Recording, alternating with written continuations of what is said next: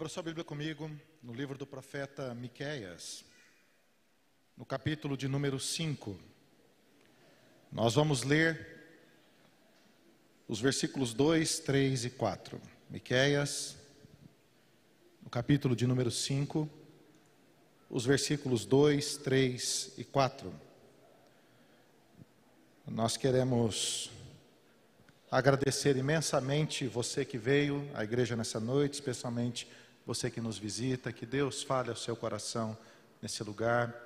Você que está aflito, você que está cansado, você que precisa de uma palavra de amparo, de salvação, que Jesus fale ao seu coração nessa noite, que você seja profundamente abençoado, não pela palavra de um homem pecador, finito, como eu, mas pela palavra do nosso bom e maravilhoso Deus que ama você, que faz questão de você, tem um plano bonito para a sua vida. Então, quem sabe você possa abrir um pouquinho seu coração, alguns minutos, espaço aí na sua mente, na sua alma, para você ouvir a boa palavra de Deus e que Deus possa confortar a sua alma em nome de Jesus. Amém, queridos? Então, Miqueias, no capítulo de número 5, os versículos de 2 a 4. Nós vamos acompanhar também a leitura nos nossos telões. A palavra do Senhor ensina assim: E tu, Belém Efrata, pequena demais para figurar como grupo de milhares de Judá, de ti me sairá o que há de reinar em Israel, e cujas origens são desde os tempos antigos, desde os dias da eternidade. Por, Portanto, o Senhor os entregará até o tempo em que, em que, perdão, até o tempo em que aqui está em dor estiver dado a luz. Então, o restante de seus irmãos voltará aos filhos de Israel. Ele se manterá firme e apacentará o povo na força do Senhor, na majestade do nome do Senhor, seu Deus e eles habitarão seguros, porque agora será ele engrandecido até os confins da terra. Senhor Deus amado, nós nos aproximamos diante do Senhor com toda a humildade, Deus. Sabedores, ó Pai, que nós somos incapazes de comunicar a tua palavra, Pai. Por nós mesmos, Senhor, nós somos incapazes, ó Pai de comunicar e de compreender a tua palavra. Eu peço que de uma forma sobrenatural, o Senhor possa falar ao nosso coração, o Senhor possa inspirar o nosso coração, e nós saiamos daqui, Senhor, motivados pela tua palavra, por aquilo que ainda vamos ouvir das crianças daqui a alguns instantes, que tudo isso possa colaborar, ó Pai, para a revelação de Cristo no nosso coração, e que essa noite não seja mais uma noite mas seja uma noite de salvação, de encontro com o Senhor, de restauração, de inspiração, de edificação dos crentes, de motivação da tua igreja, do avançar dos teus filhos nesse lugar. É o que nós oramos em nome de Jesus. Amém. Há um costume do ser humano moderno de transformar tudo em negócios. Em 1620, os peregrinos chegaram nos Estados Unidos. E depois de um longo e tenebroso inverno, onde muitas pessoas morreram de fome, desesperadas por causa da, da dureza da nova terra que enfrentavam na Nova Inglaterra, uma pequena colheita os fez celebrar de alegria. E eles levaram os primeiros frutos da terra àquela aldeia em Plymouth, no estado de Massachusetts, e ali fizeram um culto ao Senhor. E chamaram aquele dia do dia do Thanksgiving, o dia de ação de graças. Essa era uma tradição cristã, até que o governo americano transformou essa data como um feriado nacional. E como feriado nacional, o comércio americano percebeu que essa era uma data propícia para o consumo. E eles inauguraram há algumas décadas atrás, logo após o dia de ação de graças, a Black Friday. E no dia de ação de graças, o homem teve a capacidade de inaugurar no mundo o maior dia do consumo. O comércio brasileiro vendeu, nessa sexta-feira, 3,5 bilhões de reais.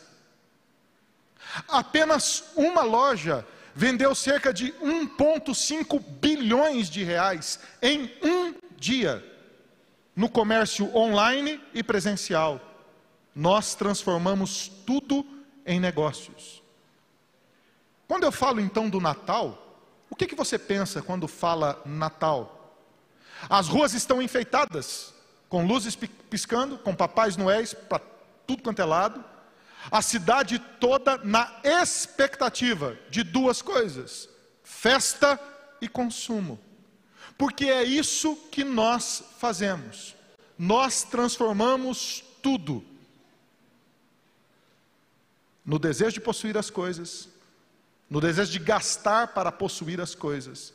Nós transformamos tudo, infelizmente, em negócios. É interessante, porque o Natal não é uma festa, o Natal não é uma data no calendário, o Natal não é uma oportunidade para você estar com a família, ainda que isso seja bom. O Natal não é um espaço para que você dê presentes para as pessoas, ainda que seja muito bom dar presentes ou não. O Natal, na tradição cristã, é muito mais do que isso. O Natal é uma pessoa, o Natal é Cristo. O Natal é a conclusão dessa promessa que nós lemos em Miqueias, da vinda daquele que governará com firmeza, daquele que governará com poder, daquele que venceu a morte, o pecado e as trevas, daquele que ressuscitou, do Deus encarnado que esteve entre nós, que perdoou os nossos pecados naquela cruz, que morreu carregando os nossos pecados e ressuscitou. O Natal não é outra coisa senão uma pessoa e nessa noite, eu gostaria de dar três motivos para que você e eu pudéssemos juntos aqui fazer uma reflexão sobre o verdadeiro sentido do Natal. Se o Natal é uma pessoa, se o Natal é Cristo, o que a tradição bíblica, o que a narrativa bíblica, o que a história bíblica nos ensina acerca da antecipação do Natal. Na tradição cristã, esses domingos que seguem, antes ainda da noite de Natal, da véspera do dia 24 para o dia 25, os quatro domingos que antecedem o Natal são chamados de os domingos do Advento, que antecipam a chegada do Natal, porque é assim que todo cristão deve se sentir diante de Jesus. Ele deve se sentir na expectativa de encontrar-se com Jesus todas as faltas do seu coração, todos os vazios que ele sente na alma, todas as distâncias que ele sente na vida, encontram sentido apenas em um lugar, na pessoa de Jesus. É por isso que nós antecipamos o Natal. É por isso que nós celebramos o advento do Natal, porque nós cremos que a única coisa que nós precisamos na vida, que a única coisa que é capaz de satisfazer o coração do ser humano, nós cremos que é a única coisa que pode dar esperança para a vida. Nós cremos que é a única coisa que pode responder a todos os anseios das nossas almas, a todos os desejos do nosso coração, a todos os vazios da nossa existência. O único que é capaz de responder é Cristo Jesus. Por isso que o Natal não é uma data no calendário, o Natal é uma pessoa, o Natal é Jesus. Essa profecia feita por Miqueias, Miqueias é contemporâneo de Isaías, o grande profeta. É uma profecia messiânica. Ele está falando da vinda do Messias. Ele está falando sobre a encarnação de Cristo, a vinda de Jesus. E eu li apenas três versículos. E eu gostaria de expor estes três versículos à luz dessa antecipação da vinda de Cristo em nossas vidas. O versículo de número 2 diz o seguinte: E tu, Belém Efrata, pequena demais para figurar como grupo de milhares de Judá, de ti me sairá o que há de reinar em Israel, e cujas origens são desde os tempos antigos, desde os dias da eternidade. É interessante. O texto fala de Belém.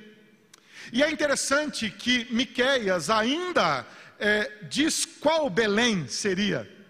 Precisava a cidade de um, um codinome, de tão pequena que era. Qual Belém? A Efrata.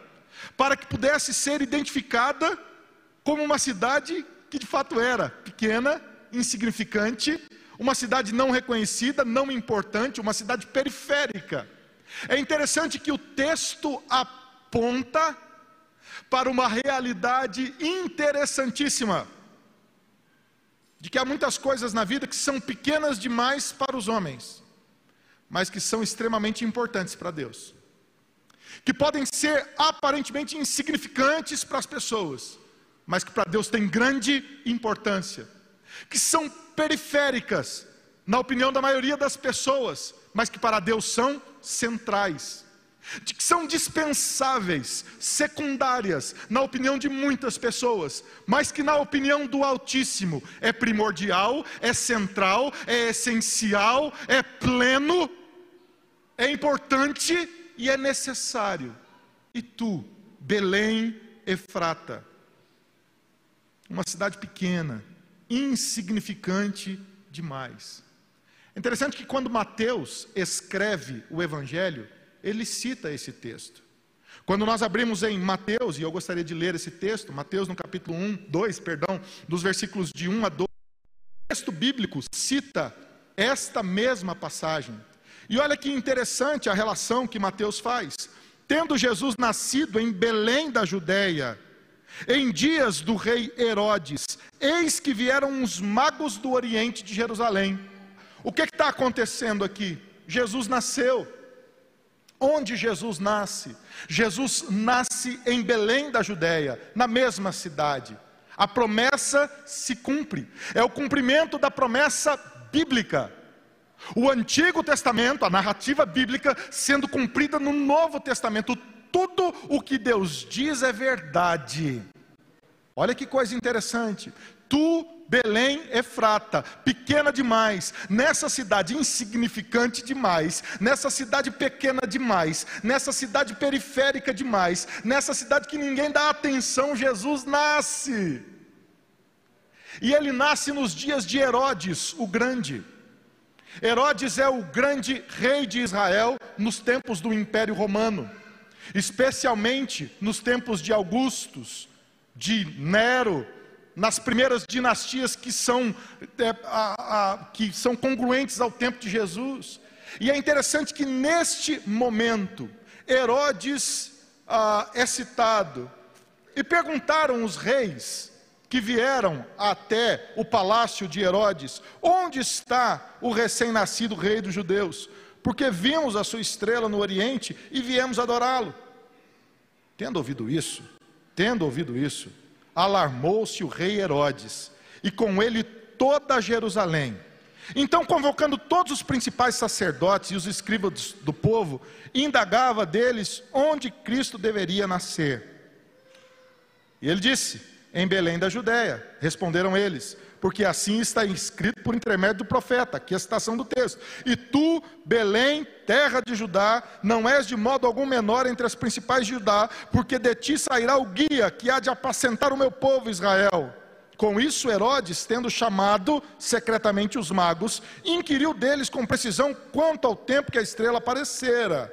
E enviando-os a Belém, disse-lhes: Ide informar-vos cuidadosamente a respeito do menino, e quando o tiverdes encontrado, avisai-me, para que eu também possa ir adorá-lo. Depois de ouvirem o rei, partiram, e eis que a estrela que viram no oriente os precedia, até que chegando parou sobre onde estava o menino.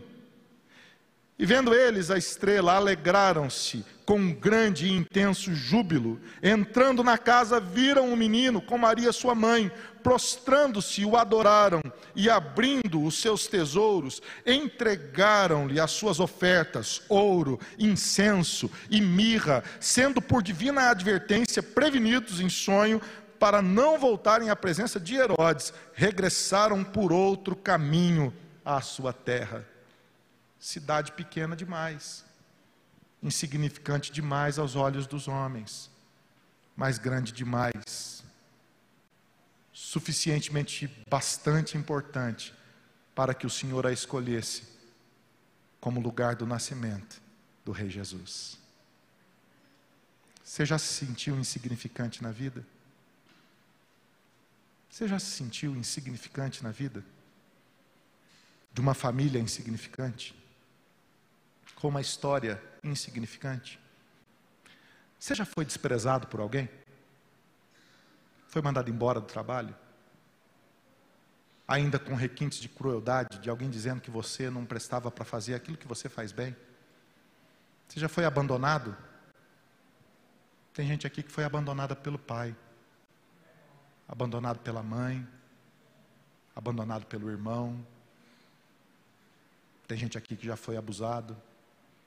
Tem gente aqui que já sofreu bastante. Tem gente aqui que já ouviu de gente que amava: você não vale nada, você é insignificante, você não presta, você não vai dar nada na vida.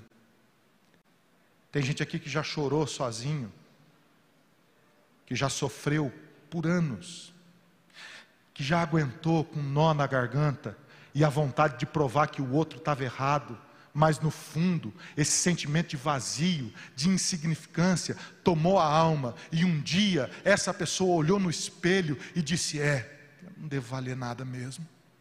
É, a minha vida não vale nada mesmo. Talvez haja pessoas aqui que já tentaram tirar a própria vida, que já foi salva num pronto-socorro, que já foi salva numa tentativa de suicídio. Tem gente aqui que acreditou nessa história de que é insignificante. Querido, deixa eu dizer uma coisa para você. Se você não se lembrar de nada do que eu falar nessa noite, lembra disso que eu vou te falar agora. Você é muito importante para Deus. Você pode ser insignificante para alguém, mas para Deus você vale muito. Você é muito importante para Deus. A sua história, que para as pessoas pode não valer nada, para Deus ela é central, porque foi por você que Deus derramou naquela cruz o seu filho para reconciliar-se com você, perdoar os seus pecados e lhe chamar para a família dele. Você é importante para Deus. A história de Jesus é insignificante demais para muitos, por outro lado. Talvez alguém ouça a minha pregação nessa noite e diga: quem é Jesus? O que pode Jesus me responder diante do meu contexto? Talvez seja insignificante demais para você, mas deixa eu dizer uma coisa: esta história que talvez seja insignificante demais para você, é a história verdadeira do mundo. A história verdadeira não é a história que a ciência conta, não feche o filtro com o que eu estou dizendo agora, por favor. A história verdadeira não é a história que a mídia conta. A história verdadeira não é a história que os governantes contam. A história verdadeira não é a história que o poderio econômico conta. A história verdadeira da raça humana está neste livro. É o nosso Deus quem conta. E se é insignificante demais para alguns, ela é a verdadeira história do mundo. É interessante que na festa das semanas, uma das três festas mais importantes de Israel, a tradição era que um livro fosse lido. E esse livro que era lido era o livro de Ruth. Numa das três festas mais importantes, a festa das semanas, a festa do Pentecostes, a festa da colheita, uma das festas mais importantes de Israel, o livro de Ruth era lido.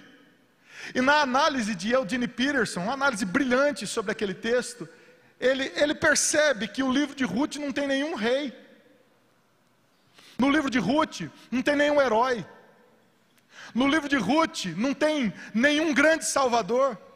O livro de Ruth é a história de uma sogra falida com uma nora maluco o suficiente para seguir a sogra falida, de outra nora que abandona a sogra, e as duas imigrantes famintas vagando pela. Esse é o livro.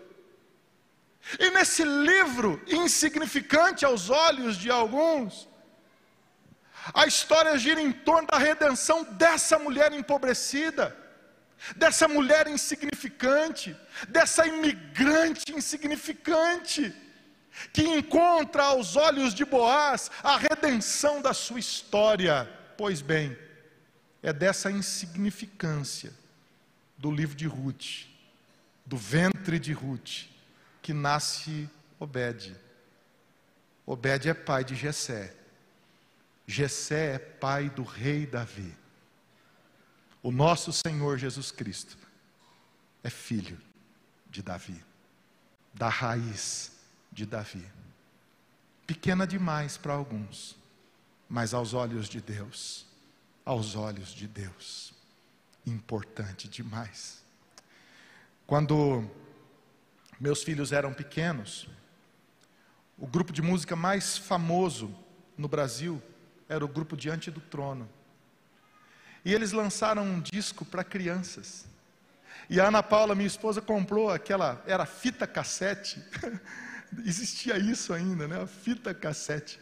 E a gente colocava aquilo no videocassete. Você lembra que você já teve isso na sua casa? Que você fez até um consórcio para comprar um videocassete do Paraguai. Videocassete. E de repente a voz da Ana Paula tão doce, cantava assim: aos olhos do Pai. Você é o quê? É uma obra-prima aos olhos do Pai. Interessante que você não é feio, você também não é muito bonito. Esses são padrões humanos, querido, aos olhos do Pai. Você é uma obra de arte. Deus ele desenhou você no ventre da sua mãe. Dentre de bilhões de possibilidades biológicas, Deus escolheu você. E ele disse: "Vem a vida". E ele soprou em você o sopro da vida aos olhos do Pai. Você é uma obra prima. Fala isso para a pessoa que está do seu lado. Fala, querido, você é uma obra-prima. Você é uma obra-prima.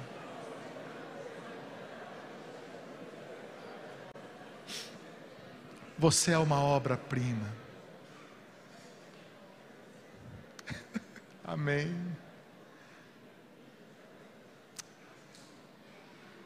O texto diz que o rei que governará o mundo ele existe desde os tempos eternos. A sua origem é desde os tempos eternos. O texto aqui fala da pré-existência de Jesus. Jesus existe antes da fundação do mundo. Verdadeiro Deus e verdadeiro homem, como nós cantamos no hino 240, totalmente Deus, totalmente homem. O texto de João, no capítulo 1, verso 1, diz que no princípio era o Verbo, e o Verbo estava com Deus, e o Verbo era Deus. Ele estava no princípio com Deus. Todas as coisas que foram criadas foram criadas por intermédio dele, e sem ele nada do que foi feito se fez. No versículo 14, a palavra do Senhor ensina que o Verbo se fez carne e habitou entre nós, e vimos a sua glória, glória como do unigênito do Pai. Ele é Jesus, totalmente Deus, verdadeiro Deus e verdadeiro homem. Jesus sempre existiu. A palavra do Senhor diz, o próprio Senhor Jesus diz: Antes de Abraão nascer, eu sou. É isso que o Senhor Jesus diz. Em Cristo habita toda a plenitude de Deus. Nós aguardamos, queridos, a manifestação do nosso Salvador e do nosso Senhor Jesus Cristo. O texto de Hebreus diz que ele é o resplendor da glória de Deus, ele é a expressão exata do ser de Deus. O trono de Jesus subsiste para todo sempre, e o seu cetro é cetro de equidade, o cetro do reino de Jesus. Embora existindo como Deus, ele não usurpou o direito de ser igual a Deus, antes mesmo, acima de tudo, se humilhou. Há um só mediador entre Deus e os homens, e este é o homem Deus, Cristo Jesus. A palavra do Senhor diz que esse Jesus nos escolheu nele antes da fundação do mundo para sermos santos e para sermos para o louvor da glória do seu nome. Esse Jesus que sempre existiu, queridos, ele levou sobre si todos os nossos pecados, ele carregou o peso de todas as nossas transgressões, não havia formosura alguma nele naquela cruz. Naquela cruz ele foi desfigurado, naquela cruz ele foi cuspido, naquela cruz ele foi espancado, naquela cruz ele foi moído, não havia formosura alguma sobre ele ele sofreu naquela cruz sem formosura nenhuma, todo o impacto da ira de Deus, todo o impacto da ira de Deus estava sobre ele. Ele sofreu o impacto da ira de Deus. E quando Deus diz está condenado, o Senhor Jesus diz está consumado. E Ele carregou os nossos pecados naquela cruz. Ele carregou toda a ira de Deus naquela cruz. Foi a ira de Deus que o matou naquela cruz. Foi o meu pecado, foi o seu pecado que o matou.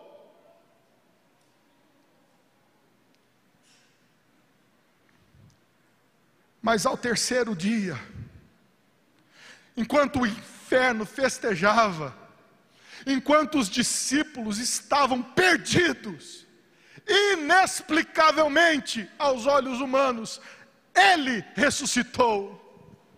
Ele venceu a morte, o último dos aguilhões, ele venceu o pecado, ele venceu o diabo, ele ressuscitou, aleluia! Esse é o nosso Deus a pedra do sepulcro foi removida e o nosso rei venceu. Ele sai caminhando daquele sepulcro, vivo para a glória de Deus. Os discípulos ficaram atônitos.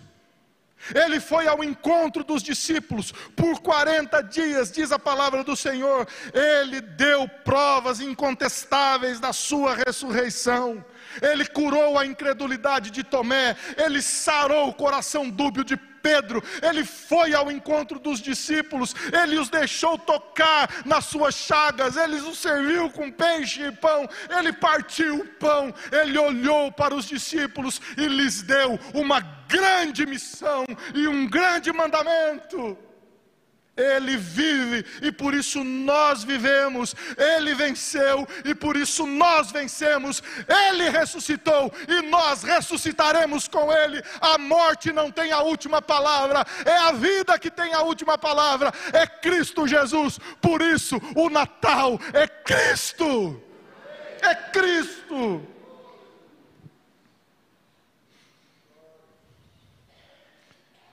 Ele disse aos seus discípulos: vocês receberão poder ao descer sobre vós o Espírito Santo, e vocês serão minhas testemunhas, tanto em Jerusalém, quanto na Judéia, quanto em Samaria e até os confins da terra. E enquanto Jesus levanta as suas mãos e abençoa os discípulos, ele é assunto aos céus.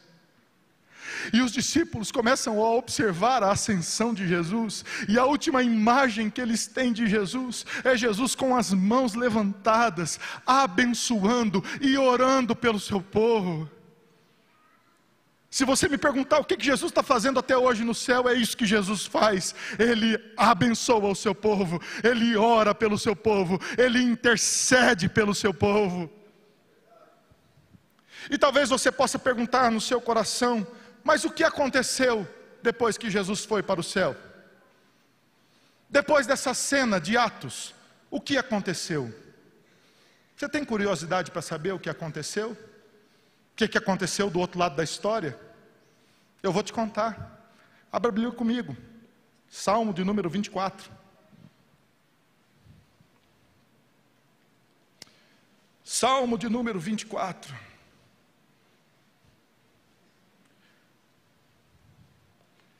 Irmãos, quando eu li esse texto,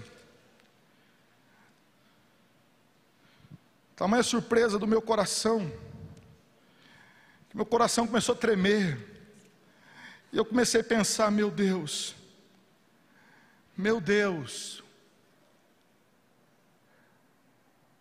como Deus, como Deus, nós podemos tratar a vida cristã com desleixo, sem reverência, não prestar atenção nos aspectos eternos da vida, da vida com o Senhor, na majestade da formosura do nome de Jesus, no poder da glória do nome de Jesus.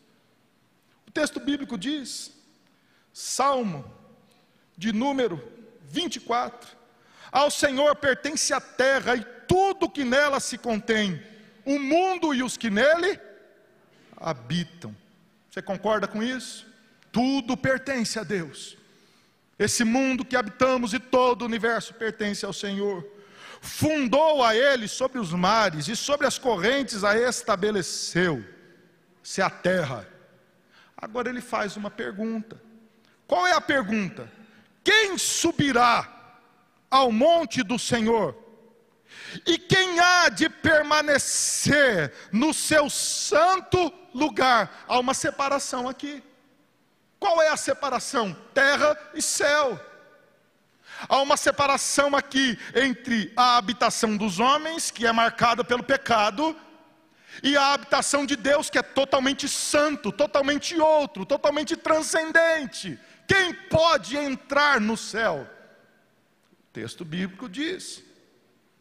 Ele diz: o que é limpo de mãos e puro de coração, quem não entrega a sua alma à falsidade e nem jura dolosamente, este obterá do Senhor a bênção e a justiça do Deus da sua salvação Tal é a geração dos que buscam, dos que buscam a face do Deus de Jacó.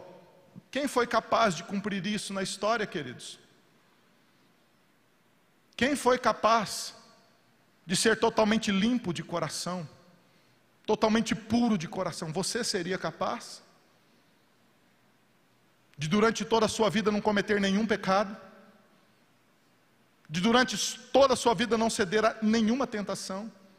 de durante toda a sua vida não ceder a nenhum pecado.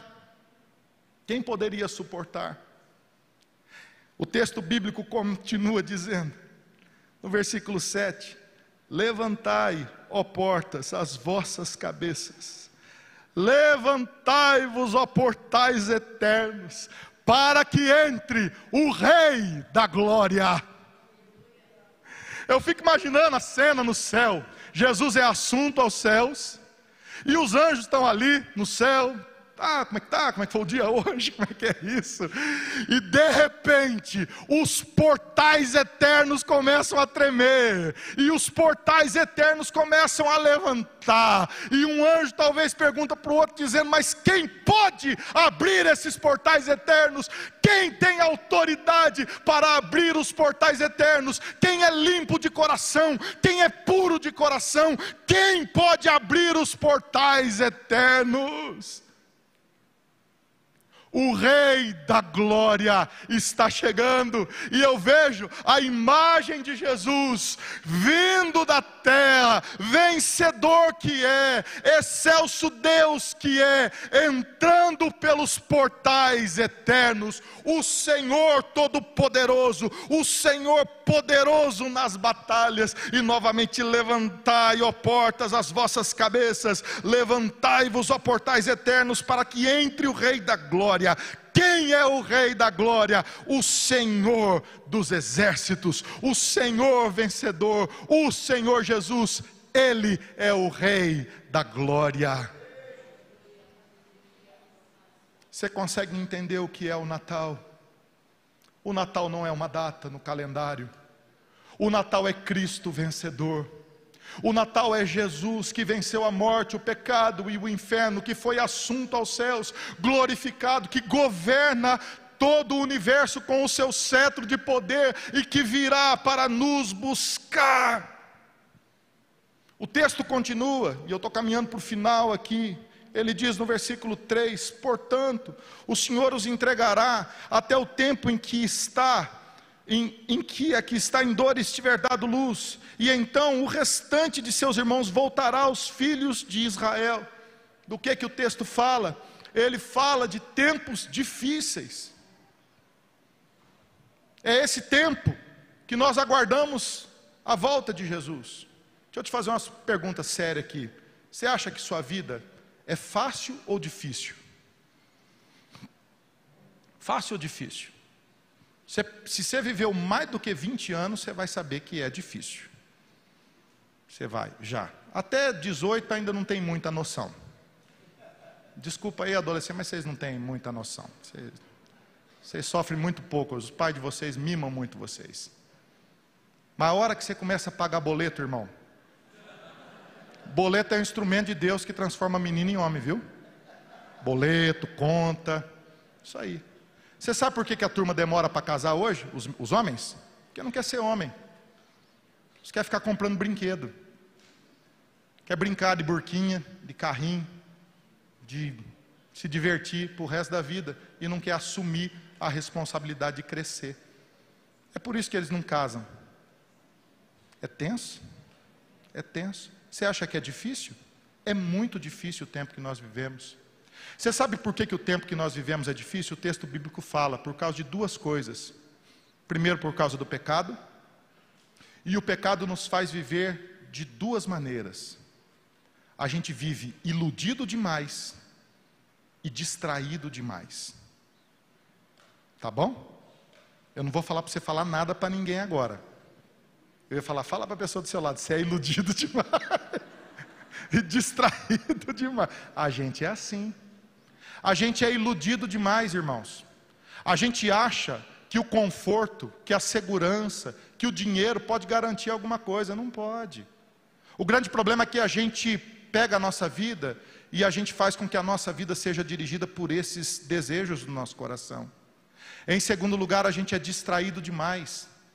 Você sabia que o Instagram, o Facebook e o WhatsApp pertencem à mesma empresa? Você sabia? É tudo irmão, filho do mesmo pai, Facebook, WhatsApp e Instagram. Você sabe por que, que Deus permitiu criar o Facebook e o WhatsApp? O Instagram, você sabe? É para você chegar no céu e não dar desculpa que você não tinha tempo de orar.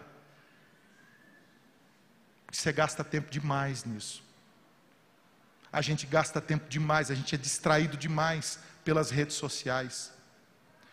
Que série que você está assistindo no Netflix? Hã? Você sabe o que é novela? Vou te dar a etimologia da novela. Só dividir a palavra nó, que amarra você, vela, vai queimando aos pouquinhos. Isso aqui é novela. Vem do grego nó, vela. Novelói. É tenso, irmão. Distraído demais. A gente vive distraído demais. Você pisca os olhos, passou 20 anos da sua vida, pisca os olhos, seus filhos cresceram, pisca os olhos, eles foram embora de casa, pisca os olhos, você já está com 60 anos, de, pisca os olhos, você já está vendo o Rio Jordão ali pertinho. É tenso, distraído demais a gente precisa ficar mais atento para a última parte do texto que diz. No versículo 4, o texto bíblico diz assim: que o governo de Jesus será perfeito. Ele se manterá firme e apacentará o povo na força do Senhor e na majestade do nome do Senhor, o seu Deus. E eles habitarão seguros, porque agora será ele engrandecido até os confins da terra. Você sabe qual que é meu, minha grande alegria? Minha grande alegria é que o governo de Jesus será perfeito.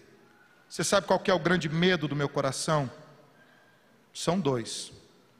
O meu maior temor é que porque a gente é distraído demais e iludido demais, a gente não tenha mais tempo para se relacionar com Deus, para orar, para ler a palavra e para conhecer a Deus.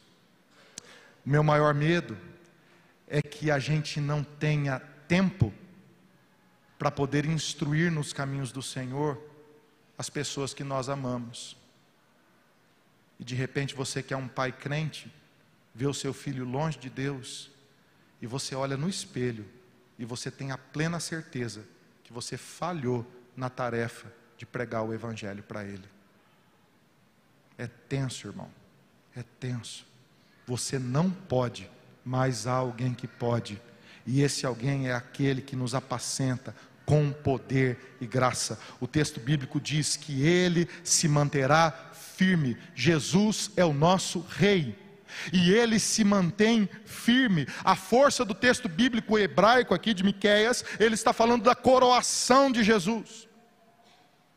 E a coroação de Jesus se dá logo depois do texto de Salmos 24, Apocalipse no capítulo 5, depois de Apocalipse 4, quando há a visão do trono de Deus, João começa a chorar porque ele vê nas mãos do Senhor um livro e ele começa a pensar: quem será capaz de abrir este selo?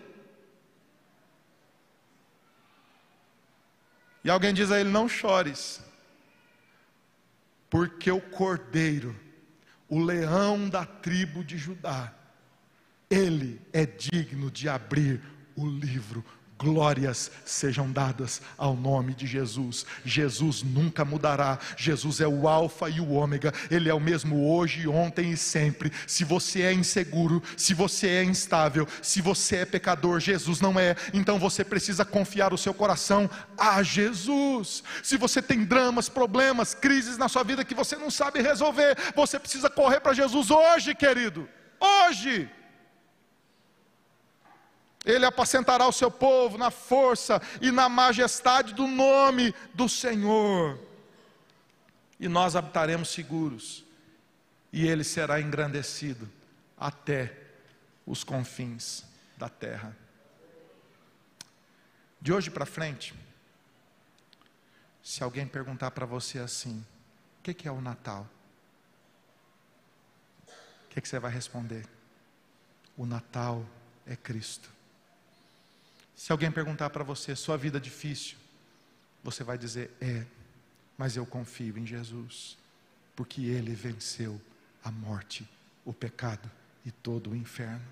Se alguém perguntar para você, mas Jesus muda, você vai dizer, Jesus nunca mudará, e eu confio no poder, na força, na majestade e no Deus imutável, para a glória do seu nome. Feche seus olhos, deixa eu orar com você. Senhor Deus amado, muito obrigado, Pai, por essa noite tão especial, por esse musical que nós vamos ouvir agora. Tua palavra diz, Senhor, que é da boca dos pequeninos que vem o perfeito louvor, Pai. Ah, as crianças não estão aqui apenas para o entretenimento do nosso coração, Pai, não é isso. Elas estão aqui por causa da mensagem, Pai. É o Evangelho, Pai. E apesar de, de ser lindo aquilo que nós vamos ver, Senhor, nós queremos pedir, ó Pai, que o Senhor possa abençoar grandemente o coração dessas crianças, Pai. Cuidando das suas casas, dos seus pais, derramando bênçãos e mais bênçãos, e que eles possam crescer firmes nos caminhos do Senhor, ó Pai. Quanto a nós, Senhor, adultos, nós enfrentamos dias difíceis, ó Pai e nós pedimos a tua graça e o teu poder, ó Pai, para nos libertar de todo esse peso, Pai, e nos fazer descansar no Senhor, a verdadeira fonte de descanso das nossas almas, ó Pai. O Senhor é vencedor, ó Pai, e nós confiamos as nossas vidas em tuas mãos. E é isso que oramos em nome de Jesus. Amém. Deus abençoe, queridos, em nome de Jesus.